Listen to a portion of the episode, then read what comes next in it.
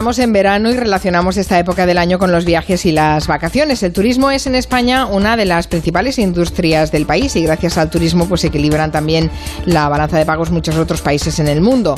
Aunque las migraciones, por razones políticas y económicas, estén eh, penalizadas, el turismo no deja de ser una migración, un gran desplazamiento estacional de población que dice mucho del mundo en el que vivimos. Hoy en Orden Mundial vamos a repasar los flujos del turismo en el mundo y los cambios que se han producido. Hola, Eduardo Saldaña y Fernando Arancón. Buenas Hola, tardes. Buenas, tardes. buenas tardes. Antes de hacer turismo, de todas maneras, nos uh, vamos a ir a un destino internacional que seguramente se ha caído de los destinos turísticos centroamericanos en los últimos meses.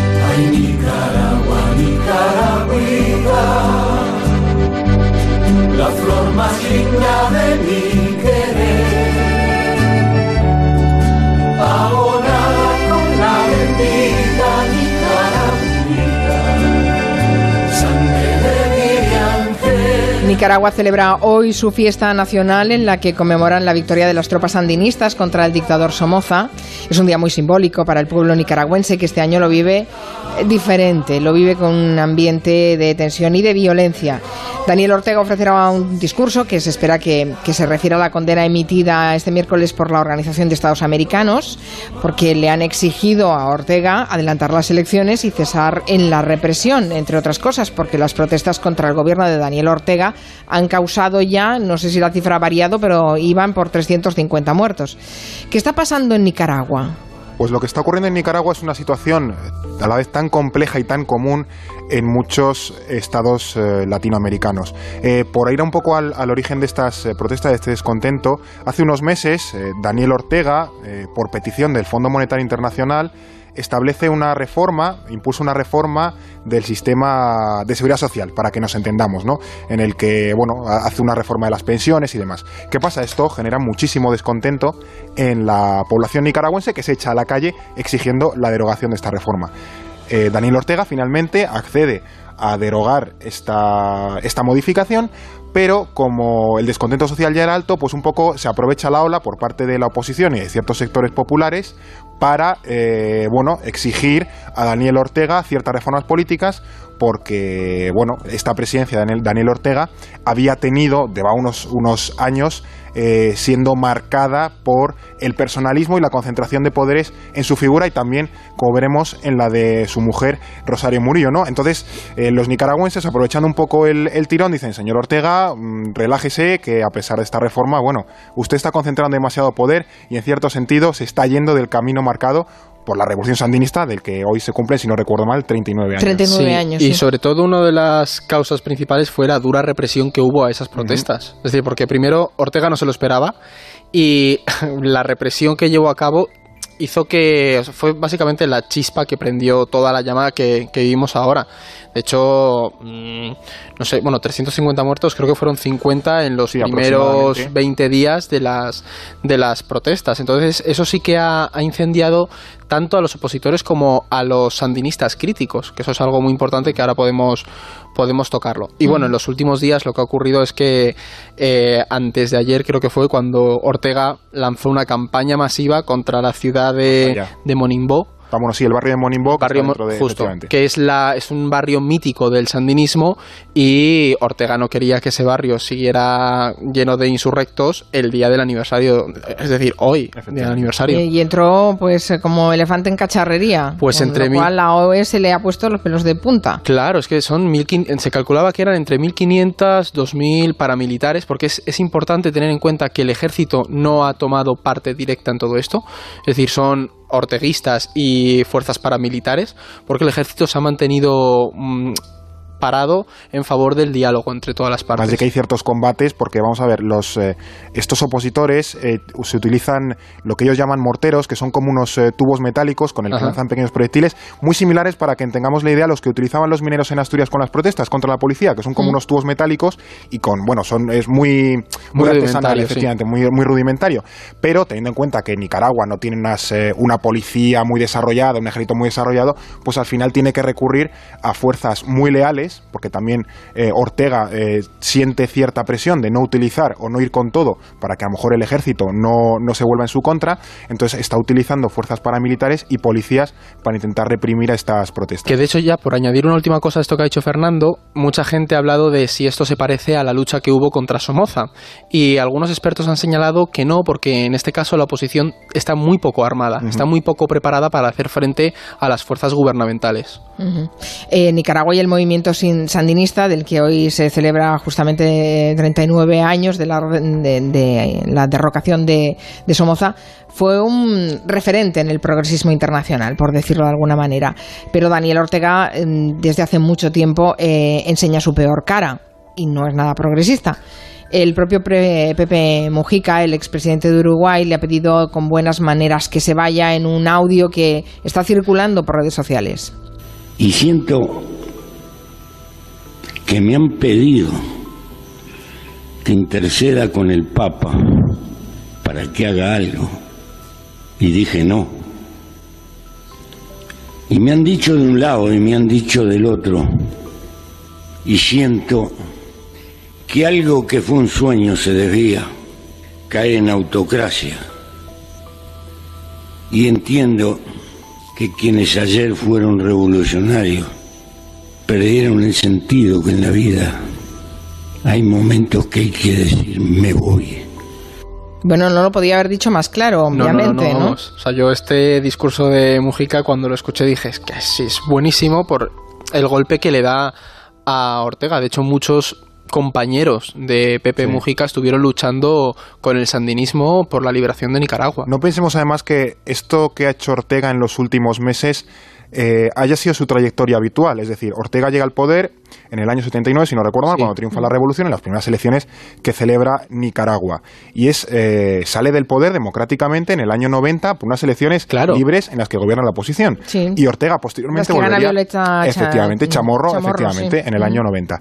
¿Qué pasa? Que esos gobiernos de la oposición, pues al final acaban porque emprenden unas reformas bastante liberales y, hacen un, no generan un impulso económico bastante potente y entonces Daniel Ortega en el año 2007, si no recuerdo mal, vuelve a la presidencia. De manera democrática. Efectivamente, todo de manera democrática, porque además Nicaragua eh, se había caracterizado precisamente por mantener unos estándares altos y de observación electoral. ¿Qué pasa? Sí, en estos últimos años, eh, sobre todo desde el año 2016, en donde se ha venido ya tejiendo que Ortega poco a poco eh, va metiendo a la familia, porque los hijos están en, en puestos muy relevantes, la mujer es vicepresidenta, y ahí se ha visto un poco las orejas al lobo.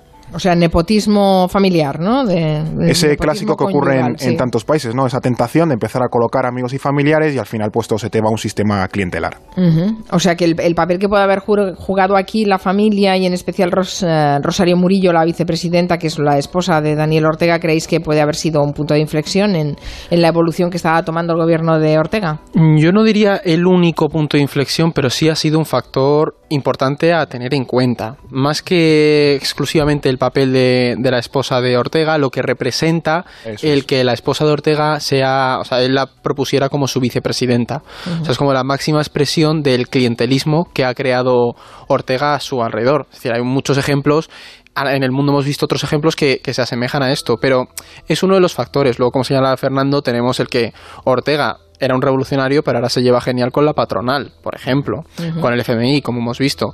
Pero sí, el papel de la mujer, además, la mujer, eh, estudiar el- la, vida de, de la actual vice- vicepresidenta de Nicaragua es muy interesante porque tiene esa mezcla de, del- de la, la religión centroamericana y un poco el chamanismo de, de la región. Hay un toque espiritual en cómo se presenta con ese folclore a la audiencia que ha calado bastante en los últimos años. También es cierto que viene desde que en su día se la acusó de, de amparar a Ortega después de los casos de denuncia de abusos sexuales contra la hija y demás. Viene de largo la historia de, de este matrimonio. Algún día deberíamos hacer un especial La familia que gobierna unida permanece unida, porque yo creo que hay muchos casos de cómo las familias de algunos dirigentes han condicionado mucho sus políticas y sus permanencias en el poder. Sí, muchos- Así que nada, sí. deberes también para vosotros. Además, daría para un, una- un muchos programa casos, bastante bueno. En sí. casos, sí. sí. Ah, pues nada, lo, lo- lo apuntamos. ¿Qué os parece si vamos a hacer turismo ya? El turista un millón novecientos noventa y nueve mil novecientos noventa y nueve cuando llegó. No habíais nacido cuando esta canción triunfaba, ¿eh? Yo no la Creo conocía. que no. Por bajar tan deprisa del avión con su mini pantalón se ha perdido la ocasión de tener las atenciones que por suerte le brindaron al turista dos millones. Claro, es que cada vez que había un millón más de turistas, el, el- el número un millón, dos millones, tres millones le ponían una banda cuando bajaba del aeropuerto como si fuera una Miss o un Miss, ¿no? Y eh, bueno, de ahí esta canción de los Stop que retrata toda una época de los 60. Ahora, claro, eh, la cifra de casi dos millones de turistas es de risa en un país en el que estamos cerca de, se prevén 80 millones de turistas este año. Eh, somos una potencia mundial en turismo en España, eh, pero no sé por qué, por qué somos tan atractivos. ¿Lo un- habéis estudiado esto? Sí, sí, sí, porque, o sea, bueno, hay muchos estudios hechos en torno a España, pero es, eh, es interesante la evolución de- del turismo en, es- en España y sobre todo cómo se potenció en su día un sector concreto, que fue este boom de, del turismo de sol y playa, pero cómo España con el paso de los años ha sabido diversificar su oferta turística, pese a que sigue pesando demasiado, que eso es algo interesante, cómo sigue pesando demasiado el turismo de sol y playa en detrimento de otros, otras formas, de turismo, sí. pero sí que ha sabido posicionarse como una, una potencia a nivel global. De hecho, decías 80 millones este año, el año pasado batimos récord con 82 y para que nos hagamos una idea, representa el 11% del PIB nacional. Entonces, es cierto que la oferta es muy variada y también eh, tenemos que tener en cuenta la localización geográfica de España, que nos beneficia mucho, el cómo hemos sabido potenciar nuestra herencia histórica, aunque hay algunos críticos que dicen que habría que potenciarla más. Yo estoy de acuerdo con ellos en ese aspecto, pero eh, es cierto que ese boom turístico nos ha venido muy bien. Luego otros elementos exteriores que ahora abordaremos. Claro, hay cosas como que, por ejemplo, España es un país relativamente barato para el poder adquisitivo en muchos países europeos. Entonces, que te vengan, por ejemplo, turistas eh, británicos, alemanes, eh, no- de países nórdicos, pues eh, el, el nivel de precios que tiene España para ellos es una oferta muy atractiva porque por poco dinero eh, hay una calidad muy buena en, en cosas que no tienen en sus países como el sol, la playa, la fiesta, etcétera, etcétera. Como que ¿no? muchos dejan de ser residen, de, de ser turistas y pasan a ser residentes Claro, y se, se se jubilan aquí, aquí. Ya, ya no se van. Y también que supimos aprovechar el boom de los 90 y principios del 2000. Su, España se posicionó muy bien en esa época, entonces luego ya el- la etapa de la globalización y el surgimiento de nuevos, de nuevos núcleos turísticos lo ha vivido con un sector muy potente y muy asentado. Y hay otra cosa importante que luego también podemos comentar más en detalle, que es que el turismo es eh, también para que los que echan campanas al vuelo, es un sector muy volátil, depende mucho de la situación de inestabilidad política que hay en otras zonas. Por ejemplo, eh, Turquía, Egipto, Túnez, que eran países relativamente turísticos que funcionaban bien, países también como Siria, Israel, demás pues han perdido mucho turismo por la inestabilidad. ¿Y dónde van? Pues a España, que reúne un poco las características, sol, playa, que sea barato, seguro, etcétera, etcétera, ¿no? Bueno, esto es el motivo, dicen, por el que eh, batimos récords el año pasado en la temporada turística y que quizá este año no lleguemos a ese nivel porque se han reabierto algunos de los destinos eh, que el año pasado no, no estaban en la cartera de los más deseados, ¿no? Como por ejemplo Túnez o, o una serie de, de, de turis- de destinos turísticos que nos hacen la competencia, la sana competencia. Eh, de la mano del boom económico también han crecido algunas voces críticas con ciertos modelos de turismo eh, que, que son, bueno, son ciertamente polémicos, ah, desatando incluso hasta una cierta turismofobia que se ha llegado a acuñar incluso la expresión de turismofobia. Por ejemplo, el turismo de borrachera la turistificación, eh, el- mm, los, eh, pisos turísticos que también han, han repercutido en lo que es el mercado inmobiliario. Bueno, de hecho, poco después de llegar a la alcaldía de Barcelona, Ada Colau suspendió la concesión de nuevas licencias turísticas. Esta es una suspensión preventiva cautelar y temporal de un año que queremos aprovechar para hacer una reflexión pausada, colectiva, con la máxima participación de todos los actores sobre cómo eh, uno de los principales activos de la ciudad, que es el turismo, lo hacemos eh, sostenible a lo largo del tiempo. Han estado meditando, pero no sé si han llegado a alguna conclusión. De hecho, así que ha ido a la ONU, el lunes estuvo en la ONU a Colau hablando de la gentrificación de las principales ciudades, eh, porque además hay, hay toda una red de ciudades europeas que están, que están a la labor ¿no? de a ver qué pasa y cómo gestionan y, y metabolizan todo el turismo que les llega. Claro, con este volumen de turistas, el, el fenómeno que se ha detectado, que ha surgido, es el de la turistificación de, de muchas eh, zonas y especialmente ciudades y en, más concreto eh, Barcelona, porque al final gestionar un volumen tan grande de personas como son 70 millones es un reto de infraestructuras, logístico, económico, político y social muy importante.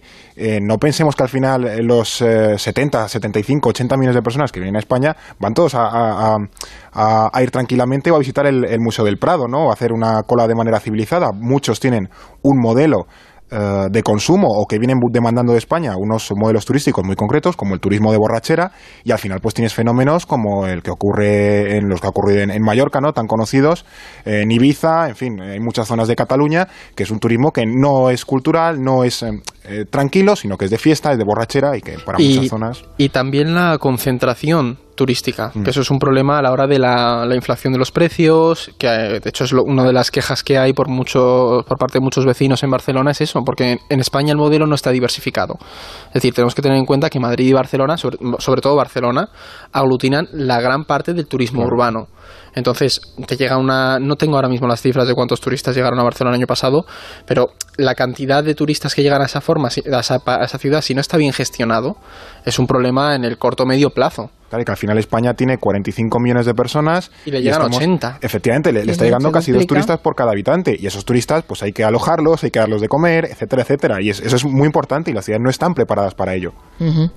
bueno, España es una potencia turística desde hace muchos años y más o menos vamos haciendo, eh, se va mejorando en lo que se puede el modelo turístico. Pero ¿qué pasa con otros países que de repente se, son descubiertos como gran destino turístico cuando antes no iba nadie? Estoy pensando pensando, por ejemplo, en China, que también en esto se ha despertado el gigante asiático, ¿no? Sí, de hecho, además a mí esta pregunta me encanta y el caso de, China, o sea, todo lo que he estado leyendo me ha, me ha parecido increíble porque China no es no, no, tenemos que pensar en que se ha convertido exclusivamente en un destino turístico, que también, pero sobre todo es uno de los mayores emisores de turistas del mundo.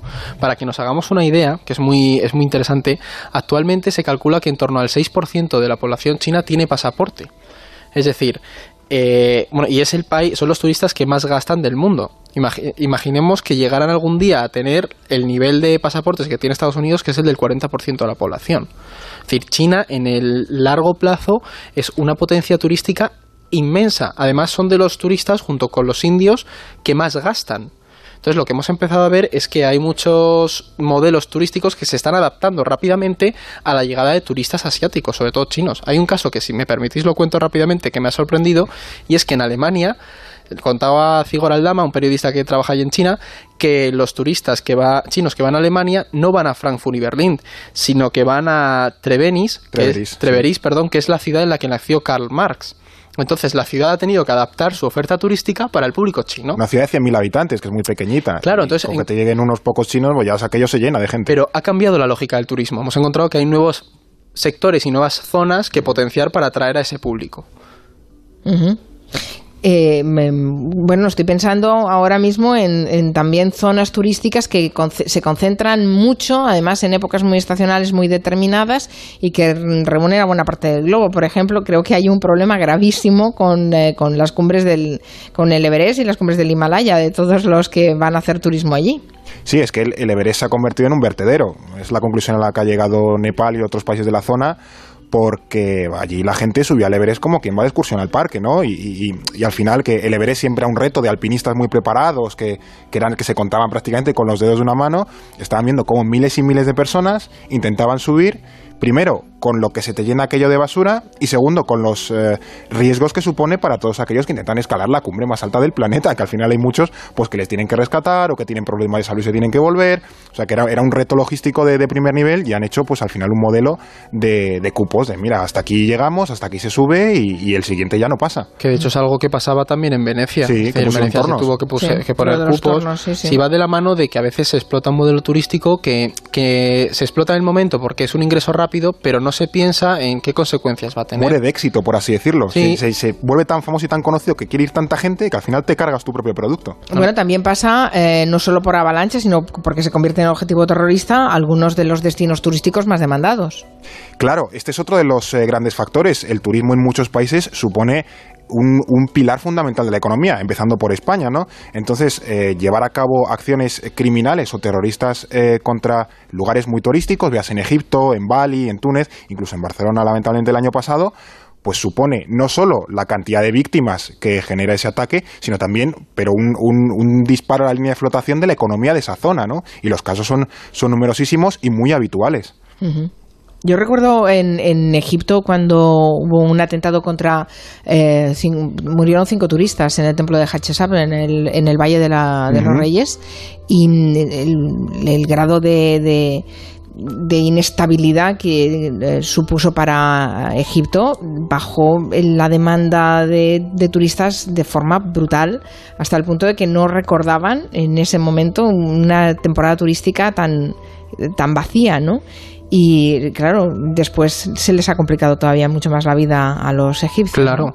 Es que mi- un atentado, aunque sea pequeño, te puede hacer perder cientos de miles o incluso millones de clientes que son turistas, ¿no? Sí. Para que veamos un poco el ratio que te supone una, una acción tan limitada, por así decirlo, el impacto económico que puede tener para un Y que país eso que además depende es, tanto. es un impacto que se mantiene sostenido en el tiempo, ¿eh? Porque la gente lo recuerda. Y de hecho nosotros lo hablábamos que en muchos casos ah, suele haber pactos de facto Sí. entre el gobierno y los grupos criminales asumiendo que, que el turismo no se toca. En México, por ejemplo, Claro. ocurre con los grupos crimen- de, de crimen organizado, que las zonas turísticas, pues todo de, de Cancún, de Yucatán y demás, se les tiene como en una parte porque ahí eso no se toca. Tendrán sus inversiones ahí, pero sobre todo porque saben que es vital para el país. Claro. Ah, Vaya, o sea que hay pactos O sea, eh, no pactos como tal, de, de no firmar, pero- agresión, qué fuerte. Claro, se sabe que, que es algo importante y que no, no conviene tocar eso, porque cabrías a la población, cabrías al gobierno y... Pierden todos al final, Sí. entonces eso no lo tocamos y nos pegamos en otro sitio si quieren. Oye, los nuevos modelos de turismo eh, que se están adaptando a los cambios de, de nuestra época, el turismo rural, el, el enoturismo, todas estas cosas,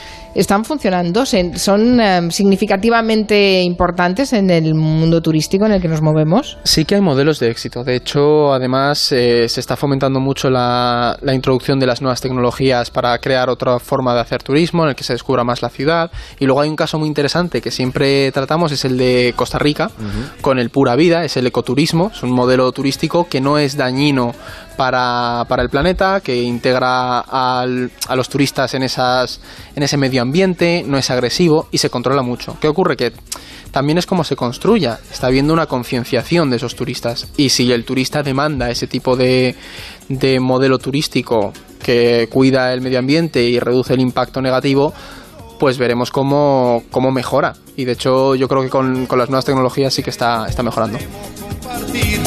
ya solo sé vivir.